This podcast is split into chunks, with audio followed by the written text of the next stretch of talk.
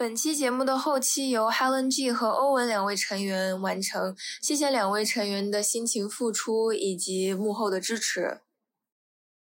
大家会不会花时间去维护以前的友谊或者是以前的朋友关系？如果能开个 Zoom 链接的话，麻烦带一下我。他就说哈哈哈哈哈，好呀好呀。虽然大家都在北京，但是呢，可能呃几年都不会有联络，但是呢，反而是在异国他乡，然后你遇到他们，然后你会特别想和他们见一面。毕竟人不可能一直陪伴着走下去，我就会用这种方式来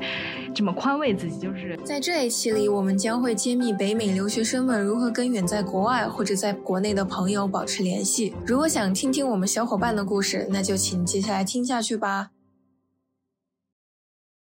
大家好，你正在收听的是园丁路八十八号。我们是一群中美留学生，是一档关于分享海外生活的随缘更新聊天平台。我们的使命是以故事的形式帮助听众了解留学生活，体验中美文化差异，听到你将要到达的世界。我是代理主持 Nancy，今天江妮临时有事，所以我来代班主持一下。听到就是我的声音。话不多说，我们开始今天的讨论吧。这期也很特别，我们又请到了我们以前录制的老嘉宾、老朋友，在第三期《吃喝玩乐》中有出现过的安森导演。大家好，我是安森。OK，然后我是 Alistair，我是欧文。大家好，我是 Maggie。嗯，后面这三位大家可能都很熟悉了，因为都是近期参加过录制的成员。是，然后那我们话不多说，就开始吧。我们这期的主题是讲朋友。其实我觉得我有件事情很想跟大家分享一下，就是我每次刷朋友圈的时候，都可以看到我初中国内的朋友们都经常有在一起聚会，因为他们上大学都在同一个城市，所以他们经常 hang out。我就有一点，说实话有一点羡慕，因为觉得大家。初中同窗三年之后，到大学的时候还能保持一个这么亲密的联系，再加上就是又可以在中国一起 hang out，我就觉得啊，有一点点羡慕。不知道大家有没有这种情况类似的经历？那肯定是羡慕了呀，不仅是羡慕，甚至还有点嫉妒。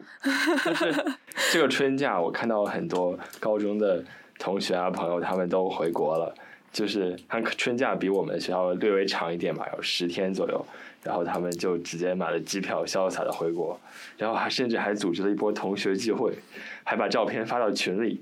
然后我看到了之后就觉得非常就非常想念嘛，然后也觉得非常非常羡慕，然后就跟他们说，如果能开个 Zoom 链接的话，麻烦带一下我。他就说哈哈哈哈，好呀好呀。但是但是可能他们玩的很开心嘛，就也没有开 Zoom 链接。但是我觉得就能一起聚在一个城市上学，还是挺幸运的。然后每次看到大家玩的开心，都会觉得很羡慕。嗯，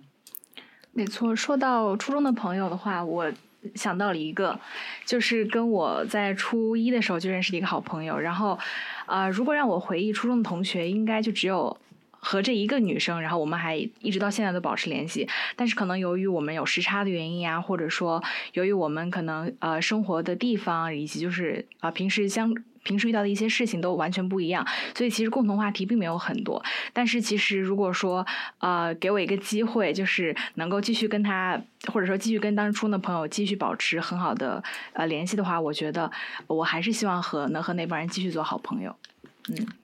嗯，对，所以大家不难看出来，我们这期的主题就是关于在国外生活怎么处理原来在国内朋友的这种。问题和情况，像我，我觉得我算是跟我高中朋友保持比较密切联系的，因为我的高中朋友基本上全在美国或者是加拿大留学，甚至有一些就是在波士顿大学，就是在我现在的大学，那很近很近。对，所以我们基本上就是保持了。高中的那种联络方式，每次还是会在群里面，就是有什么事情都会吐槽一下呀。然后想要周末一起出去吃饭，或者是 explore 一下当地的一些美食，我们都还是会约在一起。所以我算是跟高中的朋友和同学保持了比较密切的关系。不知道大家现在是什么情况，就是如何跟朋友以前高中或初中朋友保持联络？呃，我的初中的朋友们。他们因为他当时在北京嘛，然后他们很大一部分是没有北京户口的，然后没有北京户口的话，他们意味着没有办法在北京去上普通的高中，所以他们大部分都选择了国际高中。所以实际上呢，我的初中的朋友们，他们也是在美国、加拿大或者英国各地，然后去读大学。所以这样有一点特别好，就比如说你出去玩的时候，像上个暑假我去伦敦，然后伦敦就有很多初中的朋友约我去见面，相当于我们都是在异国他乡，哎，再见面。然后，呃，但是如果就是我回国了，再然后在北京，虽然大家都在北京，但是呢，可能呃几年都不会有联络，但是呢，反而是在异国他乡，然后你遇到他们，然后你会特别想和他们见一面，然后吃个饭，然后聊聊最近怎么样了。嗯，我也觉得有这种感觉，就反而是因为出国了，更想要跟以前的朋友保持联络，或者是去约个饭啊，去 hang out 一下。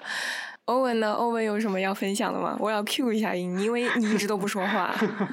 没有没有，因因为刚刚好今天下午有点小意外，所以啊，讲话的时候有时候也会有点疼，哎，就头有点疼。但嗯，基本上我觉得，确实我感觉有时候我唯一怎么去跟我其他高中的朋友们或者。小学吧，啊，也可以这么说，啊，怎么去联系呢？有时候可能我会记住大家那个兴趣爱好，然后我后面就会可能偶尔会发发他们一些呃呃笑话、笑点啊，或者短视频啊，或者就突然就呃可能发一些视频，就是引起话题，就说哎，我记得就是你之前跟我说过这个地方，我觉得还挺好的，有没有什么推荐啊？啊，推荐，因为我打算去啊，等等等等。然后我通常会用用这种的形式来去引开话。话题，或者是说跟一些我好久没有联系的朋友们，就重新用这个话题来去引起大家的一些以前的共鸣啊，或者什么，然后就开始聊起来，分享快乐是吧？感觉这是全世界网友交流的，就是 共同方式，共同共同方式了，就是发一发 Instagram 上面或者是什么抖音上的短视频啊，然后就你觉得很好玩的，他们也会笑一笑，我觉得就。对对，很久没有联系的朋友交流起来。对对，就就因为好像就就因为好像有有一个案例，就是我之前啊，我有些高中朋友他来，然后他不知道为什么很喜欢，就拿着什么啊，the your Bluetooth 啊 is not connecting，就不知道为什么就单单单纯就开始变成一个笑话，然后他就会开始啊，经常去网上去去找这类似的一些笑点，然后就。偶尔会发给我们，然后我们也可能偶尔是发一两句，虽然也不是很多，很啊很多聊天，因为大家平时都忙，他也要上班，我也要上啊啊上课，但是就 it's good to have them be there sometimes，对。我觉得欧文他确实是一个，呃，会花很多时间在维护友谊上面的一个很好的朋友啊。然后，但是我的话，可能就是我确实也会感觉到，就是我很想维护，比如说之前的友谊，但是有的时候确实有点那种心有余而力不足的感觉。就是我可能会想花时间，或者我想找话题去聊，但是可能是由于我们就是生活中日常遇到的人啊，或者说我们想吐槽的东西，可能就不是一个圈子里的了。所以就是在这种情。情况下确实会有点遗憾，然后但是嗯，更多的我可能会有一种就是觉得啊，这个人陪伴过我一段时间，我们曾经在这段时间里面是好朋友，然后我们这段时间的友谊是很珍贵的，然后但是可能现在就是毕竟人不可能一直陪伴着走下去，我就会用这种方式来这么宽慰自己，就是啊，就就从从而不会感到特别特别遗憾，啊，但是有的时候我就会发现，就如果我发一些朋友圈，或者说我分享我的生活的时候，然后他们还。还是很愿意来跟我，呃，在比如评评朋友圈评论啊之类的。然后这种情况下，我还是会觉得，嗯，就很感谢之前有这样的一个朋友，这样有这样的一段一段友谊。对，就是刚刚提到这个话题，也是我们接下来想讨论的一个主题，就是大家会不会花时间去维护以前的友谊，或者是以前的朋友关系？嗯，像刚刚欧文说的，就现在感谢科技，我们可以用互联网和 social media 这种社交媒体的方式去，算是维护友谊的一种方式。但我不知道大家就是会不会特意去花时间，或者是你们对以前友谊有持有一个什么样的态度？现在？我觉得看吧，当然有一些朋友可能我主动联系他，或者他主动联系我的时候，大家都很踊跃，呃，踊跃去积极的去聊天或者约时间。那这些友谊我会比较，我会比较 prioritize，因为我知道就是大家是非常重视大家的友谊，也重视大家相处的时间，所以我更更加会愿意去可能偶尔他这个人过来去波士顿，然后啊、他知道我在，然后我就我也会去特意去抽抽一些时间出来吧。我觉得这些友谊我比较 prioritize，相对来说，又有一些友谊，例如是说只有我去 make the effort，但是我没有看到人家的那么一般的呃热情的话，那我反而就会知道哦，OK，我可以偶尔跟他约，但我要少约一点，因为我觉得不值得花那么多的时间。所以说，就是你对朋友的要求就是距离物理上的距离可以远，但是心与心间的距离不能远。那你感觉到就是你和这个人都是你单方面在付出的时候，你就可能会停止一点，或者是 hold back 一点，觉得没有必要了。对，因为我我感觉我这个我我我我最少我在选朋友那方面的时候，我是比较喜欢呃就是呃忠诚比较高高高的人的，就我不太喜欢一些就是可能经常。啊、很狡猾，就是可能有需要你的时候他，他才会想你啊。但对，但但没需要的时候就就把你扔到一边就就算了。就这些朋友我是不太我是不太喜欢的。对，所以为什么如果大家都 make effort 的话，我知道 OK，大家都是对大家的友谊是有忠诚的。Yeah，确实，确实，感觉就是只有需要的时候才会出现的人，不是只有他需要你才会出现的人，也不算朋友吧？这 朋友，嗯利用关系呀呀也也也就是一些商业互吹的关系了。然后我感觉我跟欧文这一点考虑的比较像，然后我觉得就是狼就是怎么讲，就是这种很久不见。很久不见面的朋友，其实是不需要你特别去维护友谊的。就是说，如果你想到他的话，你就自然而然的去翻翻他的朋友圈啊，看他最近发生了什么事情，然后你感兴趣的你就去评论一下，或者是聊两句。然后如果他恰好也在想你的话，你们很自然就聊起来了。但就如果说，比如说你在想他，他已经不想你了，那可能你你热情的发了很多，他也没回。但我觉得这个也没有什么可失落的，就是也不是说呃你做错了什么事情，或者是他背叛你或者怎么样，可能就是两个人的圈子现在不一样了。他觉得你说的这个事情他没有什么同感，然后就没有什么想聊的。但我觉得你也接受这一点了，然后可能你们下一次再见面的时候会发现，哦，跟以前的感觉又找回来了。然后那可能就是有一些朋友呢，就是你他会特别主动跟你分享，我觉得这个是我非常喜欢的一种类型的朋友，就是他会跟我。不定期的讲一讲他生活中发生什么事情啊，因为我感觉我是一个呃会比较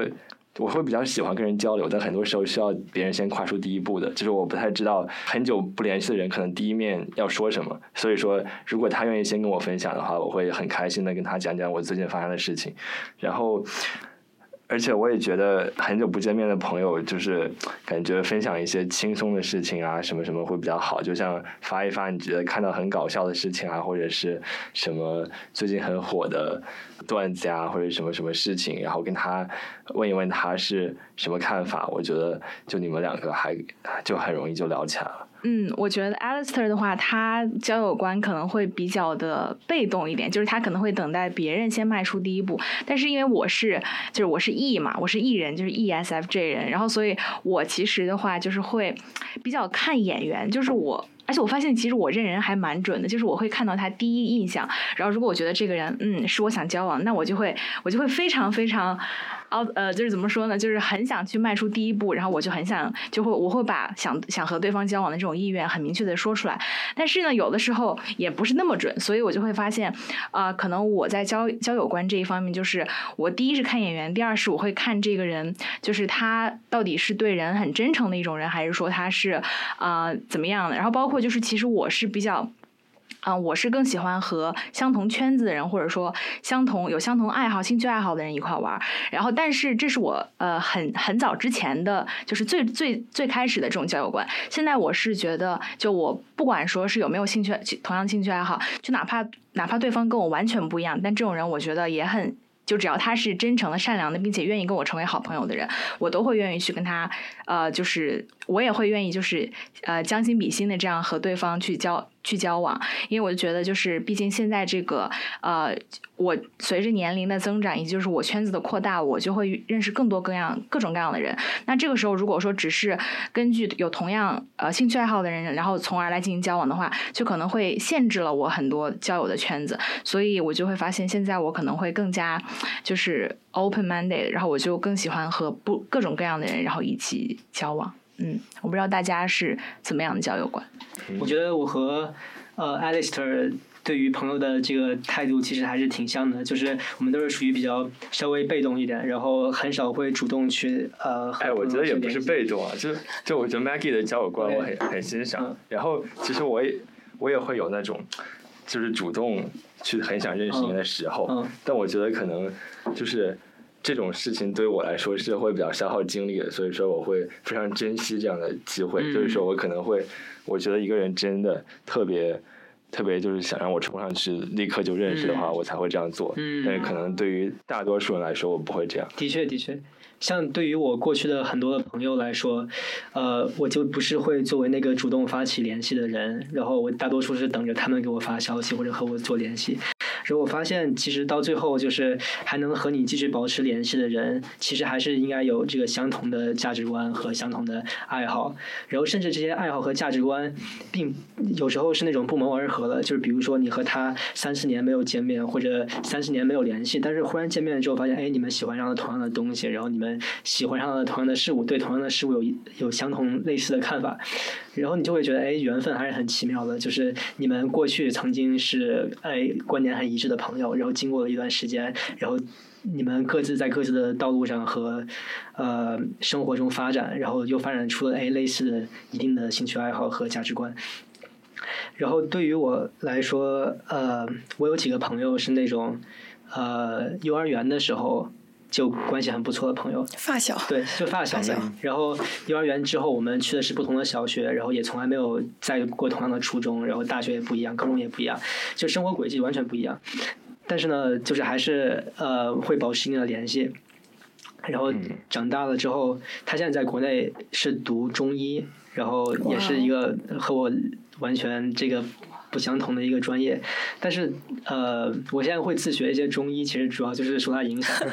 开始养生是吗？突然，这是个很特别的专业。他他，你可以讲讲你朋友日常的生活，就是爱好是什么样？爱好是什么样？他其实。呃，他家里就有很多很多各种各样的中草药，他家里有整个屋子都是摆满了中草药，然后他有一个炉子，然后是专门来腌这个熬制炼丹室，就炼丹的。然后他平常会练功，就是他们中医除了学中医理论，他还会练一些中国传统的一些功法，比如说气功啊、站桩啊，然后养一些养生的东西。然后他们这个老师，那些中医老师实际上也都是呃要学习这个中国传统武术的，所以这些老师既教中医的同时，也要教他们。那些中国传统武术，所以他家对中国武术，然后所以他家里还有一些这个中国传统的那种武术的修炼使用的道具，比如说他们他使用的哑铃就肯定不是这种西方的哑铃，它是那种中国呃传统用土，然后土经过中草药就烘那个烘焙出来的一种呃那种就是呃。带有一定草药性质的土，然后你需要把那个手伸到那个土里面，然后这样是既是锻炼一种力量，而且同时那个草药可能还在滋养你的这个肌肤吧，反正很奇很奇特吧。我感觉他这个生活方式还是挺有意思的。然后有时候回去那个去他家，呃，就感觉还能回到小时候那种感觉。然后虽然各自都有成长吧，但是那个熟悉的环境会让我让我很开心。嗯，我觉得。就听大家说这么多，我感觉我如果要从我们刚刚讲的这些话题中，就大概讲的都是交友观之类的东西嘛。我觉得我没有交友观，就是我没有，对我没有一个固定的观念。就我其实跟我一直交往的朋友，从来都不是跟我兴趣爱好相同，就我们喜欢的东西就完全不一样。就比如说，我高中的朋友很多都喜欢打游戏，就他们一天到晚就是 Steam Steam Steam。然后我当时高中时候连 Steam 是什么东西我都不知道，然后还是因为他们通过他们的聊天，我才了解哦，原来有电子竞技这个东西，而且还有 Steam 这样的一个平台。包括我最好的朋友，就是我高中到现在一直。每天都，现在每天我们还会发消息，就是各种各样的吐槽啊，或者是抱怨啊，就不用思索就可以发给对方的那种关系。他是学建筑的，就跟我。完全不一样。他高中就是属于一个很喜欢艺术、很喜欢画画的人。那差异是很大。对，就我我是完全不会画画，就是你可以让我去欣赏艺术，就是去看画展这种，我都是愿意接受，但是完全不会这个东西。所以我感觉我从小到大跟我一起合得来的朋友，好像都跟我兴趣爱好不是很一样。但就感觉，我觉得我更看重的是一种怎么讲，就是。共情的那种感觉吧，就是如果我叙述我自己的困难，或者是我在。抱怨也好，埋怨也好，就他们可以跟我感同身受，或者甚至能安慰到我。然后他们有困难、有压力的时候跟我说，我也愿意去听。就我觉得我更喜欢的是这种感觉，就是我有什么样的事情分享给你，你很愿意去倾听、去聆听，甚至去了解。就包括我跟我现在的好朋友，他一天到晚会给我发他的建模的图片，然后甚至我们俩在一起。看视频的时候都会去看一些建筑方面的视频，就是我是挺愿意去了解他的事业和他现在所学的东西。我也他也很愿意听我说我现在学的东西，包括我录制 podcast，他还帮我们设置了设计了嗯封面图，他也很愿意去听我现在在做什么。所以我觉得可能更多是一种尊重和接受、接纳的一个过程。我觉得。如果说我的交友观可能就是接受和接纳，就包容吧，有对对对，对对对，就是包容，就你去尊重别人的想法，也不现就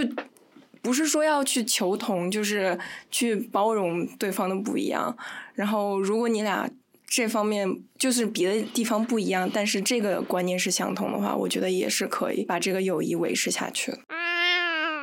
Hello，朋友们！如果你已经听到这一部分，非常感谢你对我们这期节目的支持。我现在帮我们的频道打一个小广告。其实我们成员们也有聊过其他很有趣的话题，包括留学、恋爱观、文化差异、留学吃喝玩乐、在海外养宠物等等。如果你对这些内容也有兴趣的话，记得在小宇宙、Spotify 或者是 Apple Podcast 平台关注我们哦，并且也欢迎大家关注我们的微信公众号“园丁路八十八号”，留意最新节目的动态与简要。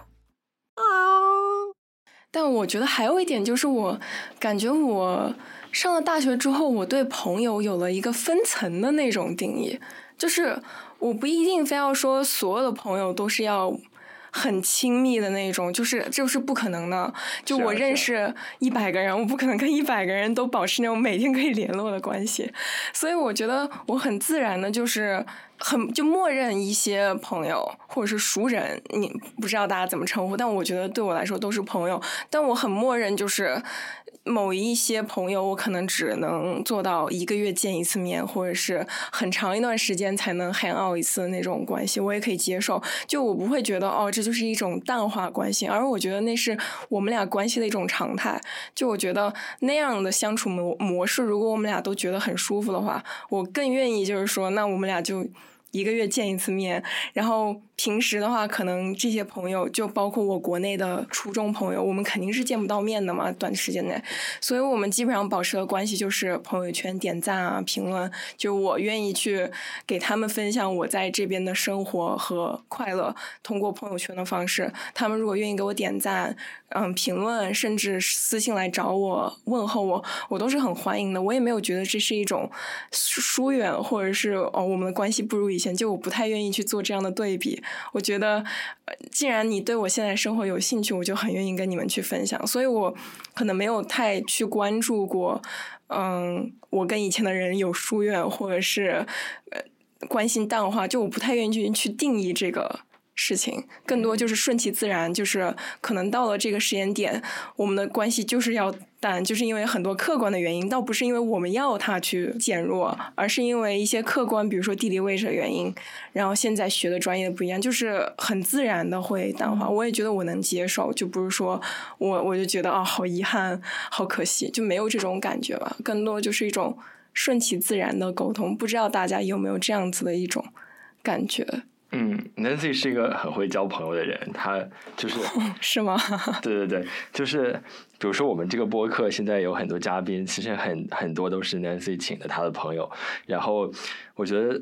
就是你不觉得这个朋友关系变淡吗？因为你不想做这样的判断嘛，可能你们的关系就不会变淡。然后我感觉就是我自己和朋友相处的时候，其实知道就是呃这个朋友喜欢什么，然后而且知道自己喜欢什么，就是感觉呃这样一个。认知还是蛮重要的，就比如说你会知道跟某一个朋友出去是去干什么事情的，就比如说你可能跟一些朋友是因为运动认识的，那你们出去就是一起打球啊或者滑雪，然后可能有些朋友是因为你们在学习上或者是他某一个方面就是比如工作呀或者是呃考虑事情很周全啊特别稳妥，你觉得他很厉害，他也觉得你在这方面可能就是很欣赏你，然后你们就是这种互相就能力上的欣赏这种关系认识的，那可能你们就是之后会经常。做一些，比如说一起做一些项目啊，或者是呃，可能选课会选到一起去啊，然后一起作为课友啊，怎么怎么样。然后那可能有一些朋友，你是觉得他特别能够理解你的心情啊，然后而且他特别就是他的感情世界很丰富，他就你觉得他是一个呃特别能够发现生活中的就是无论是好和不好啊，还有呃就是特别能够呃。对生活有一些细致的观察的人，那你可能因为这一点，呃，跟他成为朋友的话，那你们之后的，呃，生活可能就更多的是彼此分享最近发生了什么事情啊，然后有什么样的感受啊之类的。然后我就觉得，其实，嗯，就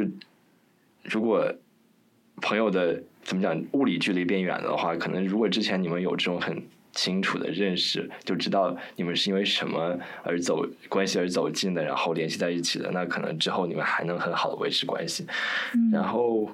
我想交给安森说一下，你好久没说话了。好，我在想，我在想个问题，就是你们觉得这个不联系的朋友还是朋友吗？不联系的朋友，对，不联系的。我觉得算朋友，因为从某种程度上，他们就是我觉得朋友这个东西，它其实不是说我，我觉得他不能按照。一个状态来判断，而是朋友是什么？就我觉得他只要曾经陪伴过你，或者说你们互相有曾经，就是怎么说，你们互相陪伴过，然后同时你们互相曾经都踏入过彼此的生活中，并且你愿意把对方写到你曾经的历史里面，或者说。对方也愿意把呃他的历史里面就留保存你的痕迹，我觉得这样都算朋友。但是只不过可能不联系的话，它是有很多客观因素导致的。是的，是的，对对。我觉得朋友就是对一个人的认可，就是说，哎，我和你这个人走得来，我和你处得来，然后无论你们有没有联系，就对我来说，我感觉我和很多很多就是我所认为朋友的人，实际上。都是很长一段时间没有联系的，可能上了大学之后，就你到了国外之后，你还是更注重于和周围身边的人联系。然后我又不是一个特别喜欢在微信上发发东西、分享自己的一个人，所以更是那个和以前的人就是其实互动很少。然后我也不知道他们在做什么，但是，实际上我会觉得他们就是一直都是我的朋友。然后我要是回国有有机会，肯定是要见他们的。然后见了之后，我也不会觉得很陌生，就是 OK，有可能咱们中间有一段时间没有见，然后咱们聊一聊中间发生了什么。我就会觉得，哎，我对于他们一旦把这个朋友的这个标签贴上去了之后，呃，好像他们就是对很难把这个摘下来。他们好像就是一直是一个朋友，然后在那个地方，然后等着我去找他们。嗯，我觉得刚刚就是 Alistair。说了，呃，说了他对于就是比如说他会记住，嗯，哪些朋友是因为什么而认识的，然后之后再根据他呃他们之前就是有同样的兴趣爱好，然后继续延伸这种话题。但是我发现我的话好像有一点点不一样，就是因为我大家都知道我是个就是比较喜欢追星的人嘛，所以其实我有很多朋友一开始的原因就是起因都是因为我们一一块追星，但是其实光按照对 idol 的喜爱而一直能维持就是我们之间的这种友谊。其实很难，因为大家也知道，追星的人他可能经常会换自己喜欢的人嘛。那这种情况下，就如果我们都喜欢的人都不一样，我们怎么能够继续就是继续相处呢？就我会发现，其实呃，通过追星而认识，这只是我们的一个认识的契机。但是我在通过跟对方有同样兴趣爱好之后而认识之后，我就会发现，其实呃，就我我我在这个期间我会。我会开始选择人，就是因为追星的人有太多了，但是我肯定不可能和每一个追星的人都成为好朋友。我就会发现，哎，比如说，就比如说我前一段时间我认识了一个，呃，就是纽约的一个很很好的朋友，然后他是跟我一块儿呃追一个团体，但是这个女孩就是我发现有的时候，比如说她能通过我跟她在聊天的时候，她能看出来，比如说这个时候我心情不好呀，或者说当我比如发一个什么呃朋友圈，或者说发一些东西的时候，她就会发现我的情绪不对，然后她就很愿意花时间来。来就是就是问我到底发生什么，然后并且他也会很愿意的给我一些就是 advice，然后同时他也愿意就是跟我分享他的生活，然后我就觉得这种这种由于我们有共同爱好而。就是我觉得可以把它逐渐放，通过一个追星的朋友这个这一层，而放到一个比较亲近的朋友的这一层。然后之后，如果我们还会继续相处下去的话，可能我就会又会把它放到接下来的这一层。所以我觉得和 Nancy 之前提到的，就是那个朋友会开始分层这个的话，我也挺认认同的。因为确实就是我们上大学之后认识的人实在是太多了，然后不可能每一个人都是非常就是 close friend。那我觉得就是这个时候，我们如果能够把朋友开始。也不能说分层，就这感觉有点奇怪，就是把朋友会分一个，呃，相处的怎么说界限这样子。我觉得其实对我们自己来说，在社交的时候，我们也不会内耗太严重，然后同时我们也会就是更加选择性的来相相处。嗯，对。我我其实我感觉我我在不同的朋友里面，就是可能分层次我。我的定义可能是说，我在不同的朋友面前可能会有不同的 behavior 吧，就例如是说，可能我我 你怎么知道？没有没有，就就就好像就好像例如是说，我在可能我高中朋友里面，可能我会比较。幼稚一点嘛，因为毕竟可能我在我比较幼稚的时候，他们也陪伴过我，就是从幼稚到就呃，大家也一起幼稚过，大大家也做过一些很愚蠢的事情，但是就还还还，但是现在回想过去，还挺挺开心的。那当然可能就是说，大学同学就会稍微不同一点吧，因为毕竟可能大学就是哦，大家可能也会 expect 就 OK，呃。大家最少会有一些，就就有些做事情也不应该要这么幼稚或者什么，然后他就会迫使你去成长，然后也就是因为这样子，我就可能有时候我发现，我经常我跟我高中朋友一起 hang out 的时候，我都会说一些非常愚蠢的事情，就或者很幼稚的事情，但也可能跟大学同学，我可能就比较喜欢讲一些比较正经的事情嘛，等等。嗯，我觉得我也有这种感觉，就我可能跟不一样的人群讨论的话题都不太一样，或者展现出来状态都不一样。例如跟我们聊天的时候，对，就是你们两位来说一说，跟我们这群朋友在一起的时候是什么样的风格？我 我感觉就是我一般跟朋友一起出去玩，都会保持一个比较愉快、比较。正向的一种状态，对，就是比较的积极。就我不会显得出啊，我很颓废，我每天什么事情都不想做。就这种状态，我可能会有有所保留，但可能跟就是像我这种。经常长时间每天互动的这种朋友的话，我可能就是把我更多负面的一面 会展现给他。就是我每天可能发的东西都是很负面的，就是哎，我今天又有考试，明天又有考试，我说这怎么办啊？这日子没办法过。就是我感觉我每天跟他传授的这种负面的情绪会比较多一点。对，就我们刚刚其实聊的都是一些就大学的交友观的变化，所以我觉得我们可以进入。更集中的讨论一下这个话题，就大家上大学了之后，嗯，交友的模式和交友的观念有什么样的一个变化？跟之前，呃，想想问你个问题啊，就是呃，你会感觉和一个朋友可以交流更多负面的东西，意味着你们俩的关系更更亲密吗？我觉得我不知道是不是更亲密，但我就觉得我跟他说这个东西，我不需要去在乎他怎么想我。就是因为我们俩是属于那种完完全全接受对方的一个状态，就我跟他待一起，我很有安全感，我知道他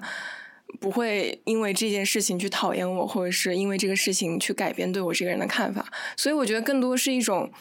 我跟他相处，我不用在乎我自己的。是怎么去表现？就是我可以以一个最自然的一个状态去跟他相处，就这种关系，就我不知道怎么去定义，但我是，嗯，对我就是能感觉到，就是我跟他在一起，我聊任何东西都非常的舒服，嗯，就我不需要去顾及别人的，就他的想法。就有点像卸下伪装那种感觉。对对对，就是那种，就这种东西，你不是能去用语言去定义的，也不是说你哦，在某一个瞬间就感觉到我跟他是这种关系了，更多是一种，就是你你们俩在一个环境里面相处的时候，就自然而然会敞开的心扉去聊很多事情。那你觉得这个很需要时间吗？比如说你们俩从一个刚开始认识，然后到进入到这样的状态，它是一个需要比如说几年的时间，还是有些人你一见面你就知道？你觉得你可以和他聊这些东西？我以前就是以前的观念是，我觉得这种东西是需要时间去嗯，但我现在觉得不是，现在就就其实跟我们那一期叫什么恋爱观有点像，就是嗯有的时候你跟一个人相处，就即使你俩一周之内就是见了几次面，可能就那几次面你就 feel like。你可以去敞开心扉了，就我觉得很多的时候是随缘那个问题。就我觉得我那个时候哦可以说这些话了，那个氛围到那儿了，你俩之间的氛围到那儿了，我可能就呃自然而然开始说，我就不会去想很多。就比如说啊，我们才见面第三次，我就跟他讲这些话题是不是不太好？更多就是那种哦，我觉得我可以讲了，就是很自然的一个分享的过程。所以我现在更觉得是时间倒，还真不是一个很重要的因素去取决，就是去决定你跟这个人关系是否亲密，是的，或者是是否嗯，像我们刚刚说那种卸卸下伪装那种状态，更多真的是看你们俩投不投缘吧，就是相处起起来舒不舒服的一个问题。真的很同对意。对我刚刚为什么非常情绪非常激动？因为我我确实通过 Nancy，就是咱们再说一下，这个时间确实不是什么问题，因为我光通过 Nancy 刚刚说的这一分钟，我就感觉天呐，我感觉 Nancy 跟我就是好像我们俩也很 match 的这种感觉。我们可以继续发展下去。然后我我也是觉得，就是我之前确实会觉得，嗯，也呃，我我我之前甚至会有一个很幼稚的举动，就是我会在数我到底有多少个相处了三年以上的朋友，数有多少个相处五年以上、七年以上的朋友。但是现在我我现在发现，你相处时间再久，其实那只是一个时间段，就是他陪伴过你这么多时间段。但是至于你们俩到底有没有很深的，就是他在你是心里的，就是你在他心里的地位，或者你们双方在彼此心里的地位，到底有没有有那么长时间的这个情绪积累到达那个那个高度？其实这个是。很难说的，就是我现在也发现，就是有的人他可能我光跟他见，可能就是跟他聊了那么几次，或者说见了几次面，但是我就很就是双方都都会有那种很投缘的感觉，就是会发现，哎，我好像可以跟这个人开始谈论一些事情，并且对方也会很懂我，然后我们在讨论这种话题的时候，完全也不会觉得很尴尬，或者说我们也没有对对方有所保留的情况下，我觉得这个其实是跨越了那种时间的那种 gap，然后我们能够就可能这种人就是。很很难得有这种人，但是一旦这种人出现，我就会，我肯定会非常努力的，然后很很想去把这段友谊维持住。嗯，很奇妙。我上了大学之后，我会感觉我其实很容易可以和一个陌生人，然后去聊一些很深入的话题。就是你们俩可能只见面了两个小时、三个小时，然后很快就可以进入到，比如说聊各自的家庭，聊各自的这个对未来的想法，然后聊很多呃，就是可能比较 personal 的问题。然后，但是对于很多你陪伴了很久的朋友，然后这些问题反而并不是你们经常会拿出来聊的。然后你可能一从来都没有和他聊过这些问题，然后你可能也不知道他对这些事情是怎么想的。但是你们就是做了很久的朋友，所以在这个方面，呃，我有时候会这样觉得，我会觉得。那些真的陪伴你很久、很长时间的朋友，就那种时间的力量，其实也是不可不可忽视的。就是你能感觉、能看到他亲眼所见，他从一个小宝宝，或者他是一个呃只有一米二、一米三的一个小朋友，然后长成了一个小宝宝，你们认识多久了呀？发小嘛，孩发小嘛，就比？如说发小嘛，发小真的是你三四岁的时候就见过他，然后嗯你眼睁睁的看着他长大，然后长到了呃一个这个一米八左右的一个人，然后这种这个时间在这个人身上的力量，然后你是亲眼所见，然后这种感觉好像也不不是可以用语言所表述出来的，所以你们俩之间好像没有很多很深入的交流，但是呢，你就觉得哎，这个人和这个人所在一起的。这段岁月其实是比很多呃可能刚见了几个小时，但是有很深入的交流的东西要重要的很多。嗯，嗯，嗯，就是说时间带来陪伴，然后的确的确让你们的感情变得很是的，深。是的，哎，这个时候我就出来要出来唱个反调了，跟 Nancy 唱反调，我要我也要跟你唱反调。我觉得嗯。认识久的朋友就是更容易分享自己的这种嗯。心情啊，还有一些呃比较就是非常深入的感受，嗯然后可能呃对于就是一个陌生人来讲，就或者是刚刚认识的人就。呃，就很难分享，就是说一些特别深入的东西。然后我觉得，就是我会讲一些，比如说呃，家里发生了什么事啊，或者是我过去经历了什么呀，或者是我现在就是对于呃，比如身边的人啊，或者是某个事情是怎么想的呀，那我可能都会跟那些我认识特别久，而且我已经非常信任的朋友来讲。就我会觉得，我跟他们之间有一种就是已经确认过的理解在，就我可以知道说，哦，这个话我说出来之后，他们是一定能懂我的，然后那我可能会更加开心的去说，就我不用说，哦，我说我比如我说，呃，今天我碰到一个人，我觉得呃他怎么怎么做的什么事情有点烦，那我不会不用再解释说，哦，其实也没什么，这就是我自己一个看法，怎么怎么样，然后。就比如说，可能跟一个认识很久的人，他会知道哦，你说这个事情只是说一下你的这个情绪，不是在讲，就是说这个人不好或者怎么样。然后，我就觉得就是可能呃，跟认识比较久的人，你们之间有一种默契，就不需要去呃解释很多东西，就他他只需要听就好了，然后你只需要讲就好了。然后这种嗯这种时刻，就让我感觉很很舒适、很舒服，或者语言有时候是贫乏的。是的，是的，就或者是很。呃，很难得吧？然后我会比较愿意跟认识更久的朋友分享这些非常深入的东西。嗯，我觉得就是感觉还有一个问题让我想的就是，就刚刚通过听你们的讨论，我总感觉我跟朋友就大家定所谓定义的那种亲密度的关这种概念的话，是一个动态的，其实就是。我可能跟一个我认识很久的一个人，就不一定我们俩之前是很亲密的朋友，但可能到了某一个瞬间，我们俩的处境突然到就是一起了。就比如说我们俩在同时经历一个困难，或者说我们俩现在的处境很一致的时候，我们俩关系可以迅速在那一个阶段，对，就是发展成很亲密的关系。就我感觉，可能我上了大学之后，对朋友还有个新的理解，就是我们的关系可能是动态的，就。在某一个时间，我就是会跟你更亲密，就还是我刚刚说的，就可能不是一个很定向的一个很亲密的关系，反而是一种动态，它是一个很波动的化学方程式，动态守恒。对，就大概就是我感觉是这样子吧，可能更多的就是，确实是因为大家移动性太大了，所以很多时候受一些客观因素的影响，导致我们的这个关系的亲密度比较的动态一些。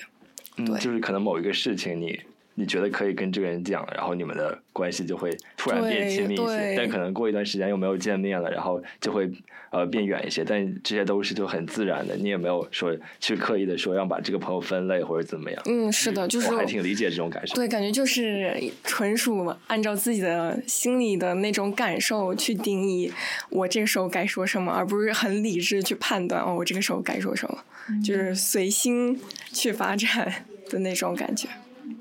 那说了这么多，我觉得我们来结个尾吧。就是大家，嗯，我在我来看，我觉得大家更多的是交友还是随心。就是虽然大家都有很多各种各样的交友观，但我觉得这种交友观更多的还是来自于大家的内心，就是嗯。三观也好，价值观也好，还是说你们经历相同，就感觉这些都是跟我们的心理感受相关的。就是你在这个时候，你的心理感觉，或者是跟这个人的一个匹配度，如果这个时候你心里觉得我跟他很匹配，或者是某一个方面跟他很类似，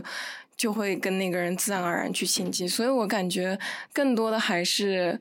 呃，我自己的看法，更多的还是交友观这方面的话。还是随心吧，就是心里想跟这个人亲近，就会自然亲近，而不是说会去刻意去维持的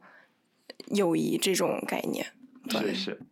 我觉得就是对，我觉得友谊的话，就我希望就是我们现在每个人认识的朋友都是呃。就我觉得真心这个东西其实蛮难的，但是我觉得只要是你们两个人在一块儿，或者说这些这群人和你在一块儿的时候，你们是快乐的，然后同时你们能够一块儿陪伴着，我觉得这可能就是，就现在这个社会的话，就是要求很真心的朋友，其实。蛮难的，但是我觉得一旦遇到这样的人，一定要非常非常珍惜。同时，我就是觉得，我希望大家就是嗯，每一个相处过的人，然后不管说你们是正在相处，还是说曾经陪伴过你的，还是说未来可能会遇到的，我希望大家都能遇到，对，嗯，就是和你们陪伴的时候都是很幸福的人。对，我希望是这样的。对，而且就是享受跟这些人相处的时候，就比如说跟大家录 podcast，对，我是非常开心的，所以就很享受现在我们这种相处的模式。嗯，对。嗯，那这期节目我们就在这里结束啦。嗯，那下一期我们再见，好吗？好呀，好呀，好呀，好呀，我感觉还能不不可以说不？我们都是我们都是朋友了，不需要这样。